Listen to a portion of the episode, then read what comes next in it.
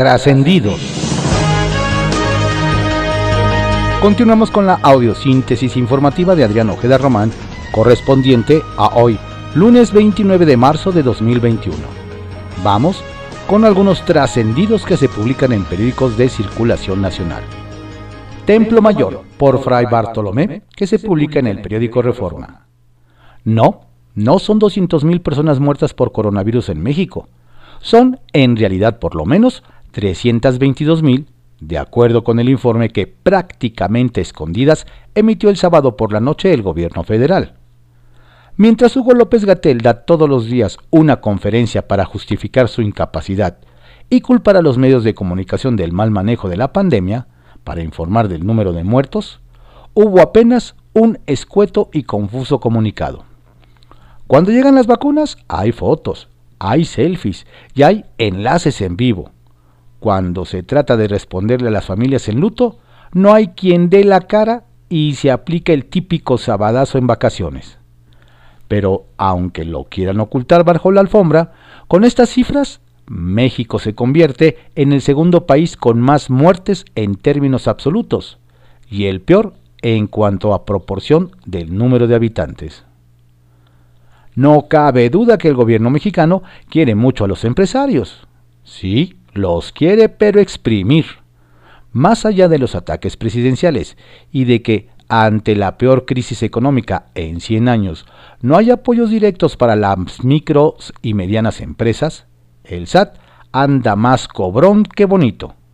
Varios grupos de la IP se quejan de que les negaron la prórroga para la declaración anual que vence este miércoles, pese a que la plataforma del fisco no funciona.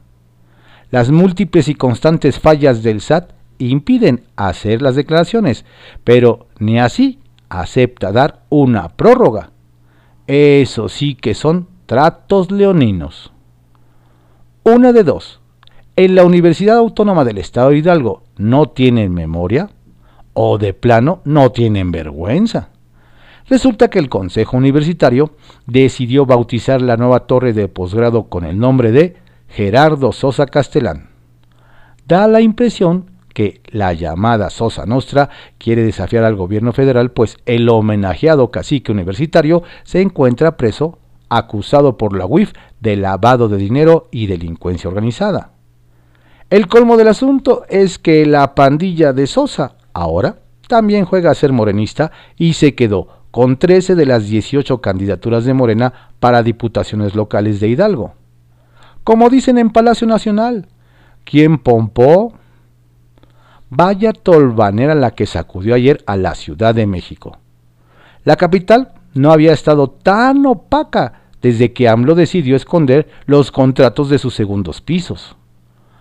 El aire sopló tan fuerte que Marcelo Ebrard se despeinó más que cuando resultó un desastre la línea 12 del metro se cayeron casi tantos árboles como cuando Miguel Mancera repartió permisos de construcción como un vendaval.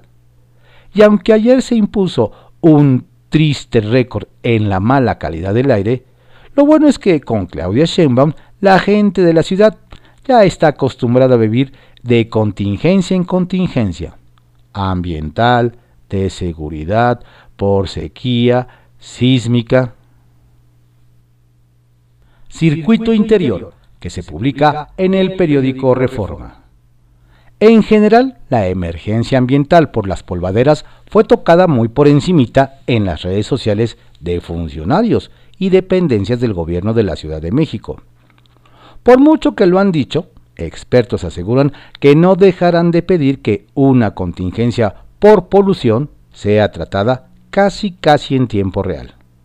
Ayer, por ejemplo, el problema que empezó en la tarde ameritó tweets y retweets hasta entrada la noche.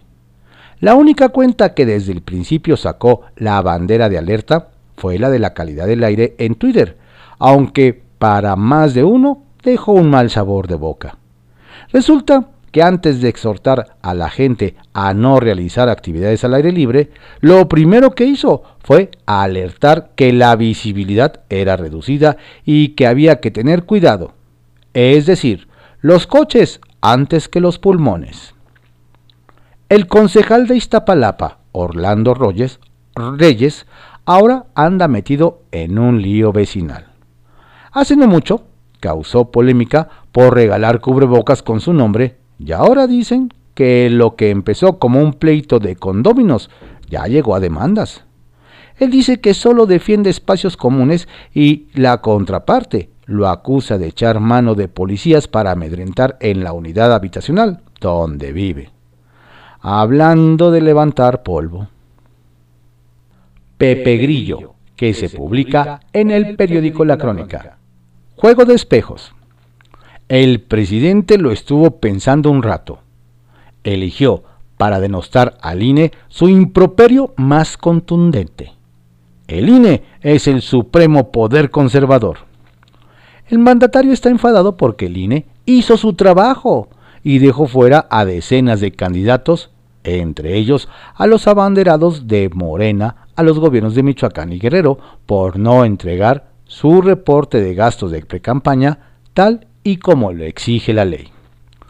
Pocas horas después, el prestigiado académico Roger Bartra presentó su libro más reciente, titulado Regreso a la jaula sobre los dos primeros años de la 4T, en el que llega a la conclusión de que AMLO es un político conservador, populista de derechas. El que señala con índice flamígero a los conservadores acusado de ser conservador. El Ejecutivo lanza acusaciones a un espejo negro que le regresa su propia imagen en la valoración más oscura. El verdadero drama detrás del intercambio de acusaciones es que el país se estanca en un pantano conservador sin opciones progresistas a la vista.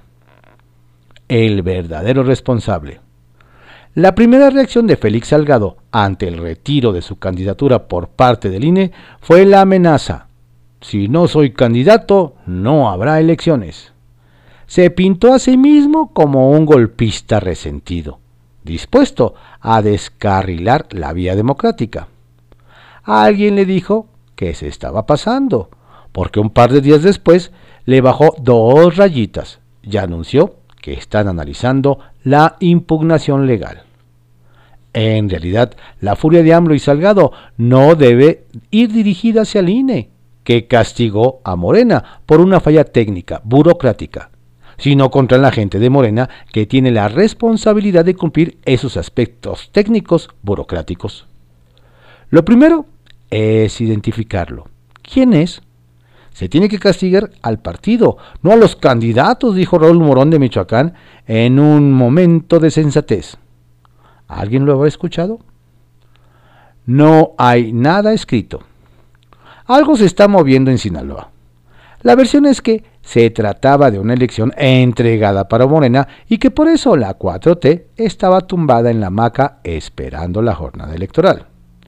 No es del todo cierto. El candidato de la llamada Alianza por México, Mario Zamora, está con todo en la campaña y ya cerró las encuestas que lo separaban del líder a un dígito. El senador con licencia Rubén Rocha de Morena ha permanecido estático en su campaña como si ya hubiera ganado confiado en exceso en su ventaja inicial. Ya al final, pero no al último, el gobernador Kirin Ordaz está haciendo valer su gran aprobación y su relación funcional con el presidente López Obrador. El gobernador da resultados y no se mete en líos, de modo que es falso que se haya entregado la plaza. El ganador, quien sea, tendrá que sudar la camiseta. Una década después. El movimiento por la paz con justicia y dignidad cumplió 10 años. Los motivos que llevaron al poeta Javier Sicilia a crearlo siguen vigentes. El tema de las víctimas de la violencia está fuera de la agenda de los políticos encumbrados en el poder con la llamada 4T. De hecho, la relación personal entre Sicilia y López Obrador pasó de la frialdad al rompimiento. Mientras tanto, las víctimas de la violencia no tienen quien las escuche ni atienda a sus demandas. De hecho, hasta la propia CNDH ya es parte del régimen. Dejó de ser un puente para ser parte de la valla. Sicilia ya no busca, buscará establecer un diálogo con el gobierno y considera que la sociedad tiene que organizarse desde abajo como único camino para lograr un cambio. Bajo reserva, que se publica en el periódico El Universal. La vacuna de AMLO. Lo que es todavía una incógnita es si el presidente Andrés Manuel López Obrador se vacunará contra el COVID-19 porque por fecha y residencia le tocaría recibir el biológico el próximo primero de abril, como todos los mayores de 60 años cuyo apellido empiecen con la letra L y residan en la alcaldía Cuauhtémoc. Nos dicen que el mandatario quiere esperar porque él mismo dijo, ya tiene inmunidad. Sin embargo, si AMLO decide recibir la vacuna, tendría que volver de su tierra a la capital, pues el martes 30 presentará en Palacio Nacional su primer informe trimestral del año y luego el miércoles 31 viajará a su natal Tabasco para encabezar una reunión de evaluación sobre el avance en la entrega de enseres domésticos para los damnificados de octubre pasado que perdieron casi todo cuando se inundó la planicie tabasqueña. Terminando esa reunión, el mandatario se trasladará a su finca de Palenque, Chiapas, para darse un descanso de Semana Santa. De esta manera, tendría que volver a la Ciudad de México para ser vacunado el próximo jueves primero. ¿En serio el Senado está a favor de la austeridad? El Senado está por, entrar al último mes del actual periodo ordinario de sesiones y aún tiene pendientes el tema de la reducción del financiamiento público a los partidos políticos.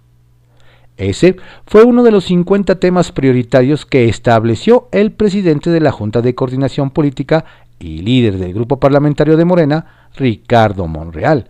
Pero hasta ahora no hay visos de que se vaya a concretar alguna de las iniciativas que ya se han pospuesto para disminuir al 50% esa prerrogativa, como la de la senadora morenista Mónica Fernández Balboa.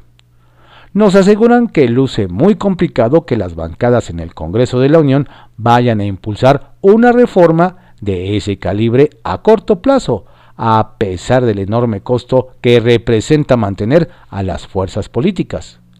Tan solo este año electoral se destinarán más de 7 mil millones de pesos para financiamiento de los 10 partidos políticos con registro. Así que la austeridad parece no ser la prioridad de los senadores. En el caso de los morenistas, podrían argumentar que no han podido tocar ese tema, pues han tenido que dar preferencia a las iniciativas que el presidente les, les, ha enviado y esas, como bien sabe, no se les toca ni una coma, ni se les hace esperar las ropitas sucias de Salgado Macedonio. En la izquierda mexicana, o al menos en la que aglutinó Cuauhtémoc Cárdenas en 1988 y que hoy está dividida, se llevan pesado y no dejan de cobrar facturas. El caso de Félix Salgado Macedonio, primero acusado de violación y luego retirado de la candidatura al gobierno de Guerrero por resolución del Instituto Nacional Electoral, ha evidenciado las rencillas que hay entre perredistas y morenistas. Nos hacen ver que al interior del partido del Sol Azteca no hay miramientos para don Félix. Ya aseguran que en cada oportunidad le habrán de sacar sus ropitas sucias al balcón. ¿Quién mejor que nosotros para conocer a aquellos que se fueron del partido por ambición y lambisconería? Advierte un conspicuo integrante de la cúpula perredista nacional. El Caballito, que se publica en el periódico El Universal. ¿Infonavit apoya a Padierna? En la alcaldía Cuauhtémoc aseguran que la candidata de Morena a la demarcación, Dolores Padierna, trae el apoyo del Infonavit, especialmente de la subdirectora general de operaciones Alicia Barrientos Pantoja, quien el pasado viernes estuvo en una reunión con doña Dolores en horario de oficina. Fue su propia hermana, Erika, la actual concejal de la alcaldía y candidata a diputada federal del PT por el Distrito 12, quien subió las imágenes del encuentro a su página de Facebook. nos platican que doña Alicia se caracterizó por ser una de las funcionarias que se negó a bajarse el salario, tal y como lo instruyó el presidente Andrés Manuel López Obrador, pues sus ingresos superan los 150 mil pesos mensuales. ¿Será que el pacto firmado por el presidente de que el gobierno federal no intervendrá en el proceso electoral no incluye al Infonavit? Un viciado proceso para elegir al auditor. El proceso de selección del nuevo auditor superior de la Ciudad de México está levantando más polvo que la propia tolvanera que ayer cayó sobre la ciudad. Resulta que el actual procurador fiscal, Edwin Meraz Ángeles, quien apareció en la terna final, obtuvo la mayor calificación cuando no tiene experiencia en la materia, incluso por encima de María Marta Zavala Galina, y de Guillermo Muñoz Morales, quienes tienen 7 y 20 años trabajando en la auditoría. Algo que no les cuadra a los que quedaron en el camino, por lo que ven los dados ya muy cargados. No hay que olvidar que el diputado morenista José Luis Rodríguez, encargado de llevar a buen puerto la selección, prometió que el proceso sería el más claro y transparente de todos en la historia del Congreso Capitalino. Una cerrada contienda en Coyoacán. En Coyoacán anda metiendo mucho ruido el exdiputado Raúl Avilés con su movimiento social que ha sumado a líderes vecinales de diversas colonias y distritos. Lo anterior está preocupando a las huestes de Morena debido a que lo dejaron fuera de las encuestas para elegir alcalde y la diferencia está muy cerrada entre el contendiente morenista Carlos Castillo y el representante de la alianza PAN-PRD-PRI Giovanni Gutiérrez. Esos votos podrían marcar la diferencia, pero la gran pregunta es, ¿con quién se irá ese movimiento? No hay que olvidar que esa alcaldía es una de las más buscadas por los morenistas. Kiosco, que se publica en el periódico El Universal. Sospechan favoritismo para dar candidatura a hijo de funcionario. Quien anda como agua para chocolate en Guanajuato, nos platican, es la alcaldesa de Salamanca, Beatriz Hernández Cruz de Morena, contra la dirigencia nacional de su partido luego de que perdió la oportunidad para reelegirse nos detallan que la candidatura al ayuntamiento quedó en manos de César Prieto Gallardo, quien es hijo de Ernesto Prieto Ortega, director del Instituto para devolver al pueblo lo robado, por lo que doña Beatriz sospecha que hubo mano negra y no se quedó tan convencida de haber perdido en las encuestas, y que más bien le negaron su derecho a buscar la reelección. En tanto nos dicen, don César anda festejando y ofreciendo regresar a Salamanca la tranquilidad que alguna vez hubo. Ups.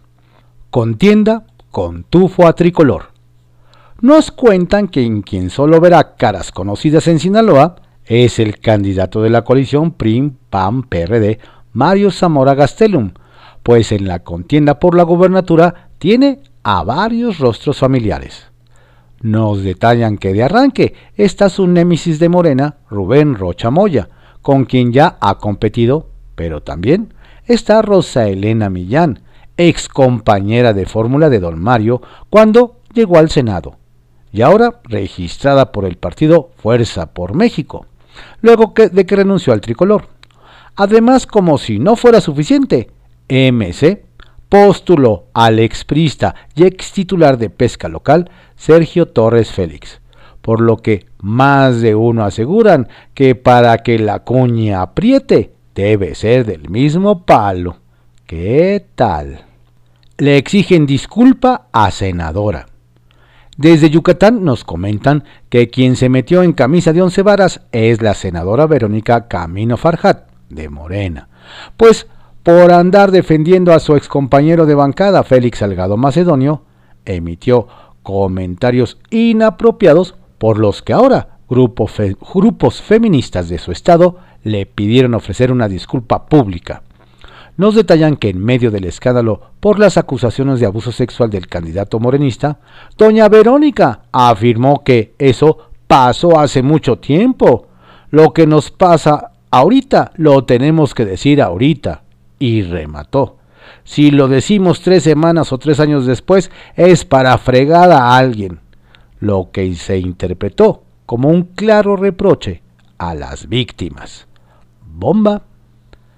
Temen una desbandada panista en San Luis Potosí. Nos comentan que a tres semanas de que arrancaron las campañas en San Luis Potosí para la elección del nuevo gobernador, el que anda perdiendo desde ya es el Partido Acción Nacional PAN, que solo ve cómo se van sus militantes. Nos platican que el caso más reciente es el de la diputada local Pianey Montes Colunga, quien anunció su separación tanto de la fracción parlamentaria como del partido, debido a que el equipo del candidato blanqueazul a la gubernatura, Octavio Pedrosa, cerró las puertas a los militantes de CEPA. Nos explican que la propia legisladora señaló que con esas acciones están corriendo a los de casa. ¿Será que la desbandada panista apenas comienza?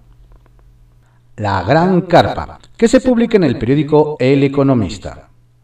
Hombre fuerte. Respecto a la aprobación de la Ley Federal para, la regulación del cannabis en la Cámara de Diputados, el diputado Alfonso Ramírez Cuellar señaló que México se colocará a la vanguardia al ser uno de los pocos países que legaliza su consumo en todo su territorio. Además, indicó que la aprobación ayudará a generar empleos, ingresos y otras oportunidades. Esta legislación incidirá de manera positiva en el ámbito de la salud, la economía y el sector agrícola nacional. Destacó. Equilibrista. Así, sin anestesia, el general, Barry McCaffrey afirmó en un tuit que la administración de López Obrador está muy triste, desorganizada y sin rumbo. El pueblo mexicano se merece algo mejor el gobierno de Joe Biden debe participar en un esfuerzo de apoyo a largo plazo y a todos los sectores del gobierno. El éxito de México es vital para los intereses nacionales de Estados Unidos, sentenció el ex encargado de la política de drogas y de Consejo de Relaciones Exteriores en el gabinete de Bill Clinton. Tren. En Cancillería están muy contentos con el arribo de 1.5 millones de dosis de vacunas de AstraZeneca al país. Es el cargamento más grande hasta el momento y permitirá continuar con el plan de vacunación. El canciller Ebrard, quien encabezará el evento, agradeció en un tuit al presidente Biden por la autorización para el envío de 2.7 millones de dosis, lo cual da cuenta de la estrecha cooperación entre ambas naciones. Trascendió que se publica en el periódico Milenio.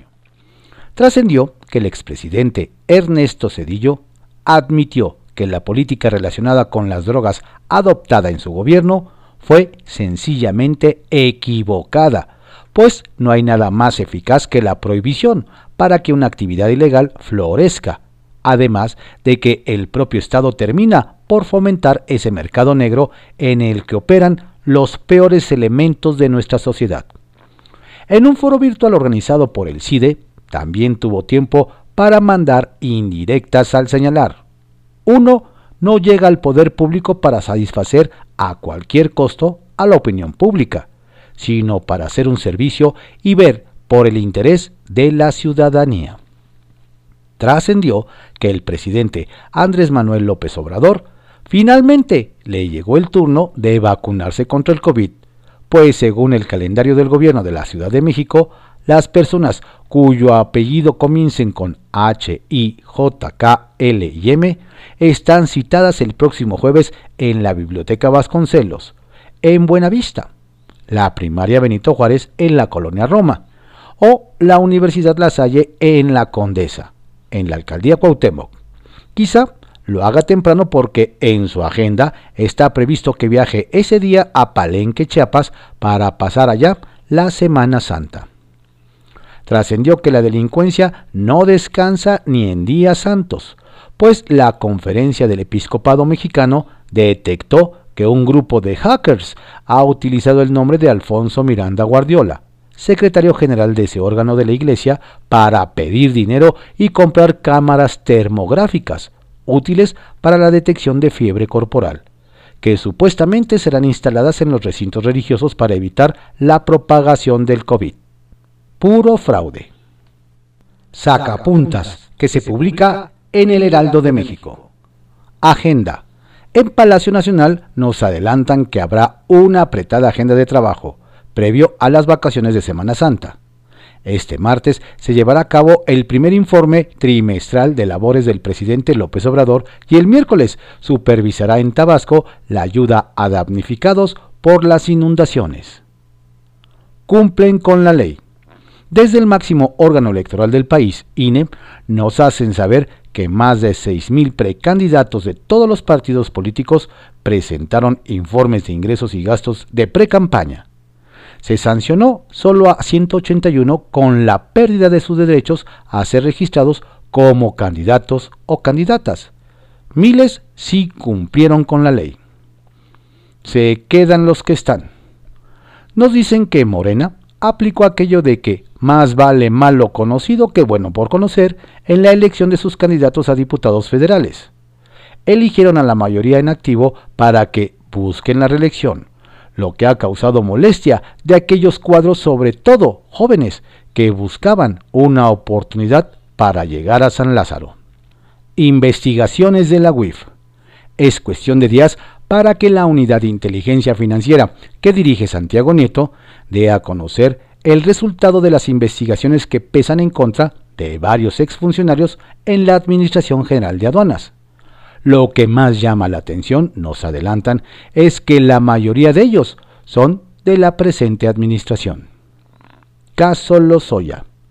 Y a propósito de investigaciones espinosas, nos comentan que el caso Lozoya está en un impasse y esperan que antes de las elecciones del 6 de junio se tengan avances importantes. Por ahora, la Fiscalía General de la República busca replantear las condiciones en las que tiene al exdirector de Pemex. Estos fueron algunos trascendidos que se publican en periódicos de circulación nacional en la audiosíntesis informativa de Adrián Ojeda Román, correspondiente a hoy, lunes 29 de marzo de 2021 Tenga usted un excelente día, una estupenda Semana Santa. Por favor, cuídese. Si no tiene a qué salir, no salga. No se arriesgue, no arriesgue a su familia. Tenga un poco más de paciencia. La pandemia aún no termina.